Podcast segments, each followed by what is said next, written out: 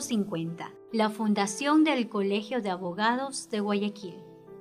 Por doctor Armando Cruz Bahamonde.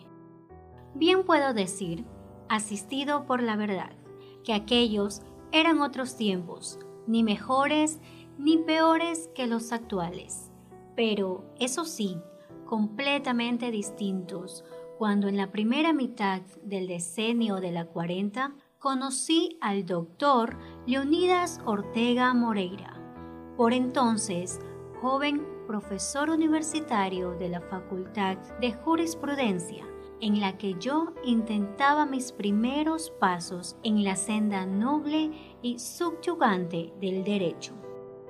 Guayaquil había abandonado ya por entonces las características que inspiraron los versos de su más egregio poeta, Olmedo, que cantó a la aldehuela que, un siglo antes, era este pequeño puerto del Pacífico, cuyas orillas, al decir del gran bate, lento, lamía el caudaloso Guayas y habíase transformado en la capital Montubia a la que se refirió Pepe de la Cuadra.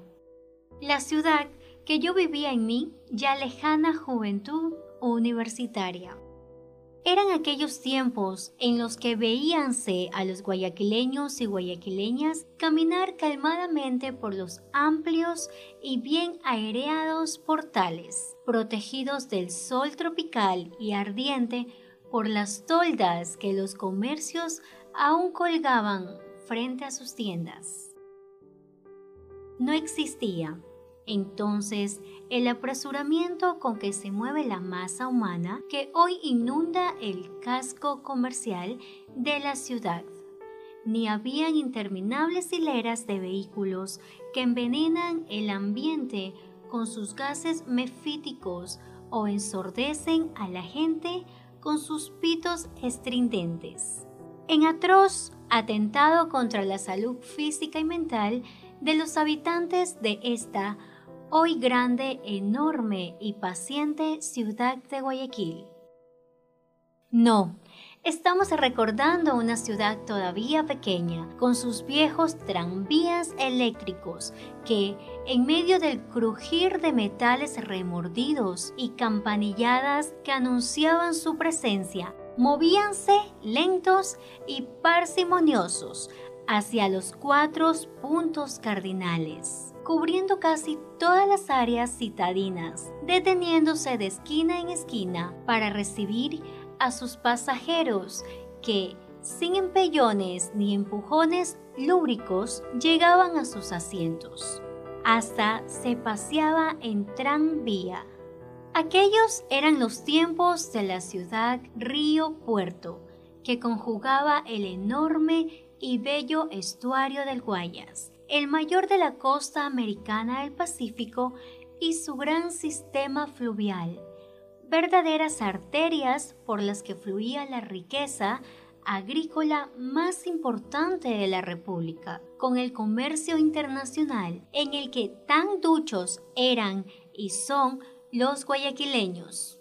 Era la época en que el malecón del Fortín al Conchero presentaba el espectáculo que brindan los puertos de todo pueblo internacionalmente activo. Naves de gran calado y pequeñas lanchas surcaban el manso río, amparo del navegante y motor de la ciudad y su puerto. El cacao y el café que se embarcaba dejaban en esa calle un halo perfumado que en las noches se acentuaba en las carretillas, donde hervía el tinto y el chocolate a la guayaquileña, que hacían olvidar las penas de la vida o abrían nuevas esperanzas al amor. Así era Guayaquil, entonces, es más, en esa época todavía la muchachada del puerto podía disfrutar del baño de mar que el salado brindaba, Todavía era el tiempo en que los doctores recetaban los aires marinos del estero, hoy convertido en miasma inenarrable, acosado por lo corrupto hasta su completa extinción como balneario. Aquel brazo de mar, pulmón natural de la ciudad y el American Park, asentado a su vera, fueron en su tiempo lugar de solaz y sano esparcimiento de toda la población que de un modo u otro sacábales muy sano provecho. En los tiempos que recuerdo, aún nos apagaba el eco de la voz clara y retumbante de Berta Singerman, que, desde el escenario del Teatro Olmedo, también, ya ido, hizo sentir a los guayaquileños cuán bella puede ser la poesía, cuán adentro del alma humana puede calar el verso bien dicho, la rítmica tonada que canta a la ilusión del amor apasionado o el retumbante sonar de las sílabas que encarnan el tronar de los cañones y el galopar heroico de las cabalgaduras con que los libertadores coronaron las cumbres de los Andes. Las palabras de Rubén Darío, de Kipling y de García Lorca, dichas por la Singerman, recorrieron vibrantes las calles de la ciudad y perduraron en esos recuerdos que yacen sepultados en el fondo del alma, ahogados por el paso del tiempo que inclemente dio paso al progreso de la urbe, rindieron tributo a la vida, desapareciendo. En aquella época florecieron para deleite de los aficionados a las artes plásticas y pictóricas, en explosiones de forma y color que alcanzaron la expresión mayúscula de maestría en un Roura Oxandaberro, guayaquileño de corazón, cuyo paso ha dejado huellas indelebles que no pueden reproducirse. Esa era la Guayaquil de los 40 la que tenía una sola universidad que cabía casi íntegra en su casona de la calle Chile. Allí estaban las aulas de casi todas las facultades. Allí mismo el rectorado, la secretaría, la biblioteca y el salón de honor. En ese pequeño cubil se nutrían los espíritus ansiosos por conquistar el saber por hallar el camino de la verdad. Allí los viejos maestros, los hombres de ciencia, formaron generaciones y generaciones de una juventud que había de afrontar en los años por venir todas las maravillas y todas las pesadumbres del progreso. La calle Chile, desde la universidad hasta 9 de octubre, testigo fue del paso de esas juventudes que en pequeños grupos acudían o salían de sus clases. Y así también el Poder Judicial. La Corte Superior de Justicia y todos los juzgados civiles y penales cabían en una parte del ala sur del Palacio de la Gobernación. Allí acudíamos los abogados, los de tan reciente data que aún no se secaba bien la tinta de los títulos, y los senectos e impresionantes abogados con larga práctica profesional y envidiable clientela. Los hombres como Huerta, Tamayo, Arroyo del Río, Trujillo, Parra, para citar solo unos pocos, habían sido o seguían siendo las luminarias de esta profesión que tenía. Entonces, la vía de expresión profesional más completa en sus largos y sesudos alegatos en el que el derecho recibía el trato de la maestría, que reclama la frase meditada, pulida, redonda y elegante de la que hoy el tráfago del ejercicio profesional inclemente nos separa. A lo largo de la calle Pichincha, a cuya vera está el Palacio de la Gobernación, agolpábanse los estudios profesionales y de las ventanas de las antiguas casas colgaban los letreros que, generalmente apiñados, anunciaban la presencia de los profesionales que ofrecían sus servicios a quienes pudieran necesitarlos.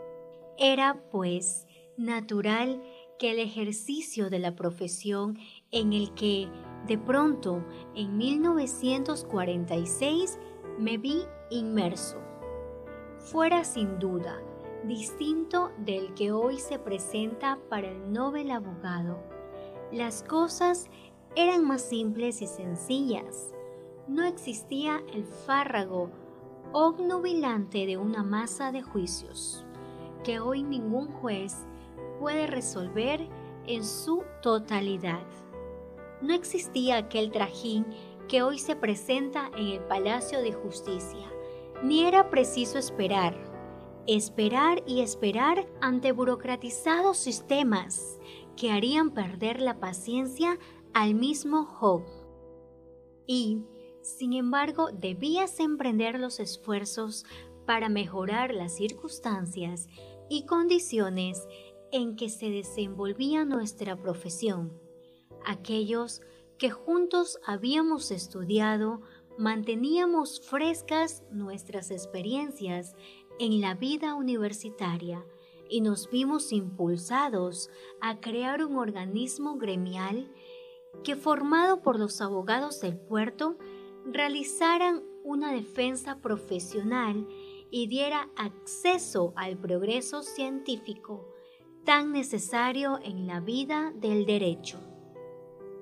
Durante mi vida universitaria tuve la suerte de conocer a hombres de gran valía, hombres que supieron cultivarse, que dedicaron su vida a conocer y practicar el derecho y a impulsarse, en algunos casos, hacia las esferas más altas de la patria.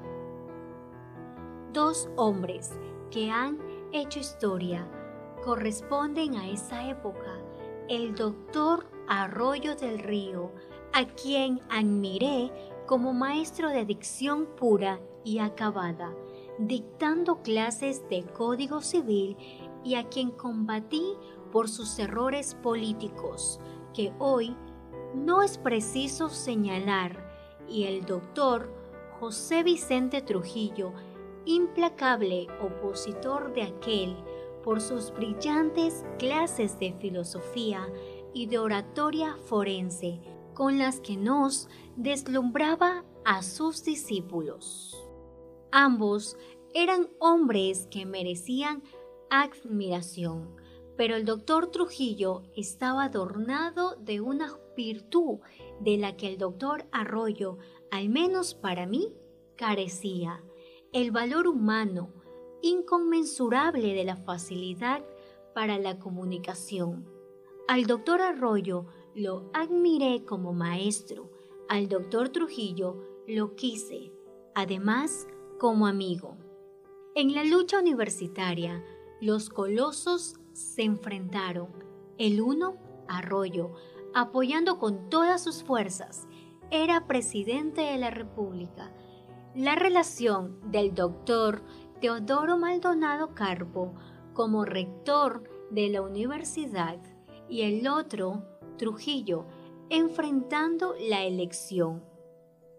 Por primera vez en la historia de la Universidad de Guayaquil, el candidato Doctor Trujillo, acompañado por la inmensa mayoría de los estudiantes que promovió su candidatura, lanzó como base de esta todo un programa a ejecutarse desde el rectorado. Durante esta magnífica campaña en la que brilló a gran altura la figura del doctor Trujillo, tuve la oportunidad de conocer de cerca al doctor Leonidas Ortega Moreira, en ese tiempo ya profesor de la facultad. En la casa del doctor Trujillo a la que acudíamos invitados por nuestro candidato, lo encontré con frecuencia, pues él visitaba en ese distinguido hogar a la señorita Aida Trujillo Calixto, a quien desposaría poco después. La dura campaña por el rectorado universitario, pese al esfuerzo realizado y a los méritos indudables del candidato, concluyó con la derrota del doctor Trujillo y la reelección del doctor Maldonado. El doctor Leonidas Ortega Moreira era en esa época un hombre joven y corpulento que acostumbraba vestir a la usanza de entonces de punto en blanco y llevaba permanentemente colgado de sus labios un cigarrillo encendido.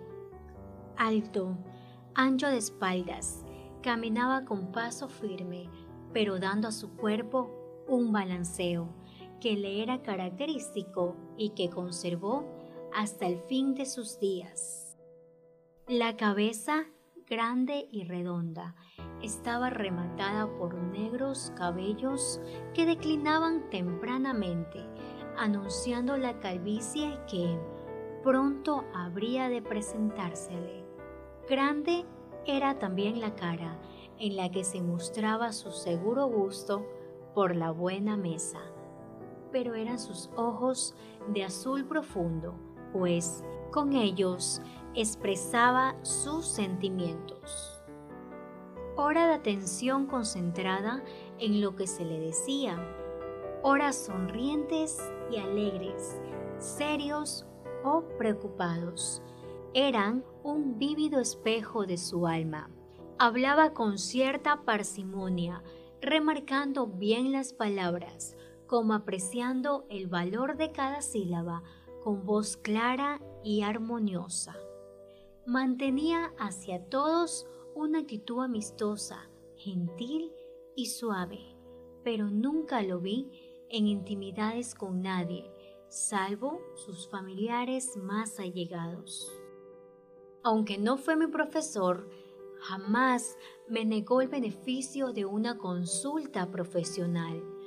Hombre de memoria prodigiosa, disfrutaba con fruición la discusión sobre temas de derecho, de modo que en cuantas ocasiones acudí a su despacho, en mis años mozos, en procura de una solución adecuada a algún problema jurídico, obtuve siempre su atención y dedicación al tema, como si ese fuera el asunto profesional que más le interesara hombre de profunda fe en los esquemas simples, didácticos, creía en la ley y en sus textos, más que en los grandes tratadistas de los que tenía llena su biblioteca. Volvía siempre a la letra de la ley, recitándola palabra por palabra, y a ella se acogía sin reservas. Al finalizar la década del 40, un grupo de jóvenes abogados creíamos que debíamos iniciar un esfuerzo conjunto destinado a la formación del Colegio de Abogados de Guayaquil. Y considerándonos demasiado jóvenes, buscamos al menos joven de nuestra generación y acudimos a la oficina del doctor Leonidas Ortega para expresarle nuestro deseo y disposición para emprender la campaña. Pues expresamos al doctor Ortega que no era posible que Guayaquil no tuviera un colegio de abogados que, no solo por defensa profesional y por la cabida que debía de darse a los conocimientos de las ciencias jurídicas, sino por el necesario control de la ética profesional, que un organismo de esta clase debía tener. Era un imperativo la reunión de los profesionales y la constitución del colegio. Pese a alguna resistencia inicial, obtuvimos la adhesión del doctor Ortega Moreira a la idea y reunidos los primeros entusiastas, nos constituimos en comité que por unanimidad designó al doctor Leonidas Ortega Moreira su presidente, dividiéndose el trabajo en tres comisiones de organización que había de elaborar los estatutos, la de propaganda y la de finanzas. El comité estuvo integrado por los doctores Leonidas Ortega Moreira, Carlos Julio Arosemena Monroy, Nicolás Castro Benítez, Jorge Manzano Escalante y quien esto escribe Armando Cruz Amonte. Coetáneamente, la Asociación Escuela de Derecho había estado haciendo esfuerzos por alcanzar el mismo fin y prestó al comité organizador del colegio su gran ayuda, pero no cabe duda que fue el espíritu creador del doctor Ortega, cuya eficacia habría de mostrarse en los años venideros, que impulsó los ánimos creadores de sus componentes y dio paso a la exitosa culminación de sus esfuerzos. En efecto, el día 7 de marzo de 1950, previa a la convocatoria hecha por la prensa, en el local de la Escuela de Derecho, situada en la planta baja de la casona universitaria, a las 6 de la tarde, se reunió la primera asamblea del Colegio de Abogados de Guayaquil, que aprobó la constitución de este y nombró al primer directorio compuesto así. Presidente, Dr. Leonidas Ortega Moreira. Vicepresidente, Dr. Alberto Blum Flor. Secretario, Dr. Armando Cruz Bahamonde. Primer vocal, Dr. Ramón Insúa Rodríguez. Segundo vocal, Dr. Teodoro Alvarado Garaycoa.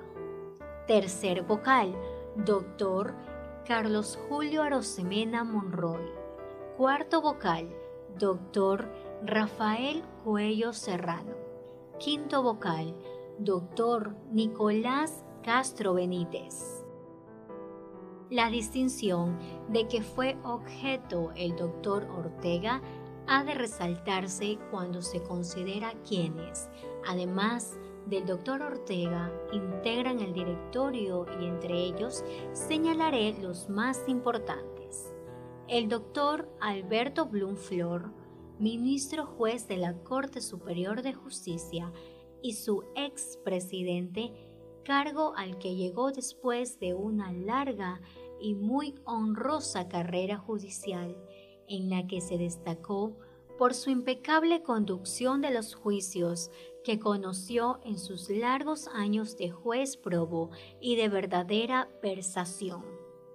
Le acompañaron, además, hombres ya maduros en la profesión, como los doctores Insúa y Alvarado, profesores de la facultad y de gran prestigio profesional, un joven abogado por entonces, una verdadera promesa para la patria que muy pronto se hizo realidad. El doctor Carlos Julio Arosemena Monroy, quien había de ser electo 10 años más tarde vicepresidente de la República y luego, en 1962, presidente constitucional del Ecuador, y el doctor Raúl Clemente Huerta, de tan brillante y exitosa carrera profesional y política en el Ecuador. A la asamblea acudieron 59 abogados que se convirtieron en los primeros socios del colegio. La campaña, emprendida por el nuevo directorio y su entusiasta presidente, dio como resultado que pocas semanas más tarde el número de socios subió a 128. Los estatutos fueron aprobados por la misma Asamblea, pues previamente habían sido suscritos por 102 abogados y aprobados por el ministro de Previsión Social y Trabajo, doctor Franklin Tello, el día 13 de mayo del mismo año. Concluida la sesión, el flamante presidente del Colegio de Abogados de Guayaquil invitó a sus colegas a servirse una copa de champaña en el Club de la Unión, ocasión en la que un diligente fotógrafo estampó una histórica fotografía en la que constamos 10 de los 13 miembros del primer directorio del colegio, fotografía que ha sido publicada en el número 13 de la revista del colegio, correspondiente a los meses de noviembre y diciembre de 1980, acompañándonos el doctor Eduardo Peña Studillo. En dicha publicación hay una nota que me concierne. Seguramente por un error de información, quien puso el pie a la fotografía indicó que, para entonces, yo había fallecido ya, lo cual, evidente y felizmente, no es verdad.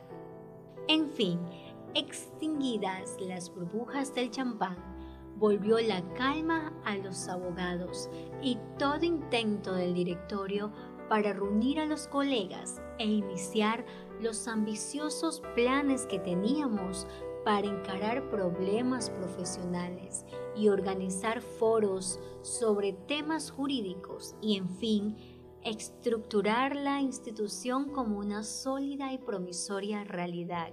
No recibían la entusiasta acogida que debíamos esperar. Se necesitaba un poco más que la desidia colectiva para derrotar a nuestro dinámico presidente sin contar para nada con la tesorería, con sus propios recursos. Alquiló un amplio local situado en la calle Pedro Carbo, número 609, con dos amplios balcones con vista a la Plaza de San Francisco. Este local, que atrajo la atención de muchísimos abogados, fue inaugurado al mediodía del sábado 22 de abril de 1950, fecha desde la que el colegio dispuso de un amplio local en el que tenía una sala en la que bien cabían algo más de 100 personas, otros salones y oficinas. Luego de la inauguración, el presidente brindó un exquisito almuerzo criollo, después del cual se iniciaron juegos de salón entre los concurrentes.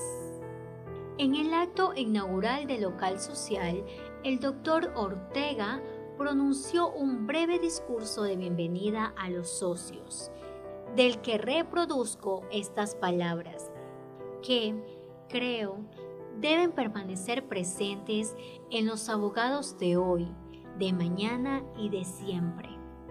Hace mucho que venía sintiéndose la necesidad de un cenáculo donde serena y tranquilamente los jurisconsultos de la ciudad pudieran plantear y resolver los arduos y complicados problemas del derecho de un organismo que como fin primordial tuviere la realización de los dictados de la moral en las actuaciones del foro y de una entidad que desarrollara y estimulara la solidaridad entre los abogados y contribuyera a darle más respeto, más dignidad y más consideraciones a la noblísima profesión de la abogacía. Esa realidad tan anhelada y tan querida no solo por los abogados, sino por toda la sociedad. Ya tiene, como lo veis, en el Colegio de Abogados de Guayaquil, vigorosa y espléndida existencia. La parte científica de la nueva institución fue atendida incesantemente, con mucho éxito, no solo que distinguidos abogados de la ciudad, como los doctores José Vicente Trujillo, Carlos Puig Vilazar, Ramón Insúa Rodríguez y muchos otros más fueron invitados a dictar conferencias sobre temas jurídicos, sino que en foro abierto se conocieron y discutieron fallos pronunciados por la Corte Suprema de Justicia, presentando cada quien sus observaciones y comentarios. Estas reuniones se efectuaban los viernes por las noches y con frecuencia acudían al auditorio jóvenes estudiantes de la universidad y algunos curiales y funcionarios no profesionales de la función judicial. En todas estas actividades científicas y en las sociales que se producían casi todos los sábados al mediodía, la figura del doctor Ortega se destacaba en lo uno y en lo otro, sea por su acertada y eficaz dirección de los debates o por la gentil generosidad con la que contribuía a los agasajos sabatinos. En la actividad del colegio que iniciamos en 1950, todos nos sentíamos como parte de una gran familia. Todos nos conocíamos bastante bien y éramos amigos. Y al calor de un trago bien venido o del sabor de un plato bien servido o luego de las discusiones académicas, borrábanse roces que la profesión trae consigo y, a su vez, surgieron los sentimientos de amistad y solidaridad que humanizan el ejercicio de una legal y eficaz defensa de los intereses a nosotros confiados, eliminando la rígida alusión al contendiente, para dar paso más bien a la luminosa discusión sobre el derecho, siguiendo así el consejo que con frecuencia oíamos del doctor Ortega Moreira. No pierda usted su tiempo ni malgaste sus energías en preferir o contestar agravios. Dedíquelos a expresar su verdad fundada en la ley y el derecho. Actitud amistosa se extendía no solo a los colegas, frecuentemente participaron en las reuniones académicas y sociales. Muchos curiales y colaboradores de la función jurisdiccional que no eran abogados. Entre ellos, recuerdo con particular afecto a don Eduardo García, el secular registrador de la propiedad, cuya extraordinaria memoria y su conocimiento del registro a su cargo permitían que facilitar en grado sumo las necesidades de la profesión en cuanto a títulos, inscripciones y certificados, inscribiéndolos o expidiéndolos en brevísimo tiempo.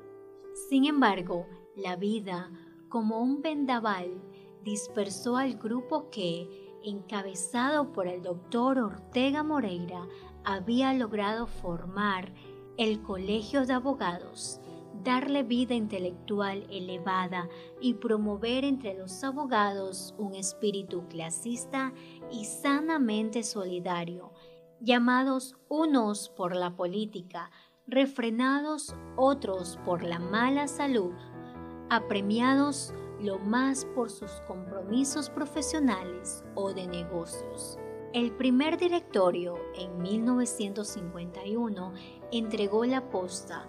Había cumplido una misión que ni el gran prestigio nacional de Alfredo Vaquerizo Moreno y Carlos Carbo Viteri en 1913, ni la asiduidad de Francisco Ceballos Reire y Carlos Espinosa Ayala en 1935 pudieron lograr.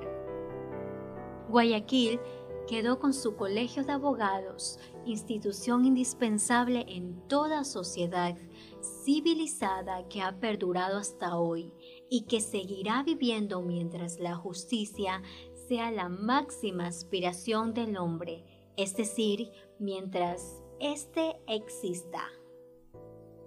Hoy, a 37 años de distancia, muchos de los que pusieron su esfuerzo y voluntad en crear esta invalorable institución han rendido su tributo a la tierra y a ella han vuelto.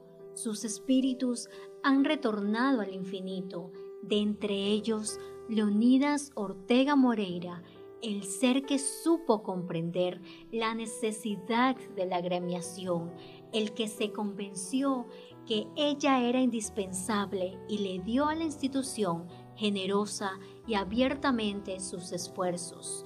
Derecho tiene a que su memoria perdure en el corazón de todos quienes ejercemos la profesión de abogados en esta región de la patria y a los que vendrán en legiones que se renuevan cada día, no podrán olvidar a este hombre que deberá ocupar siempre el lugar privilegiado que corresponde a los benefactores de sus semejantes.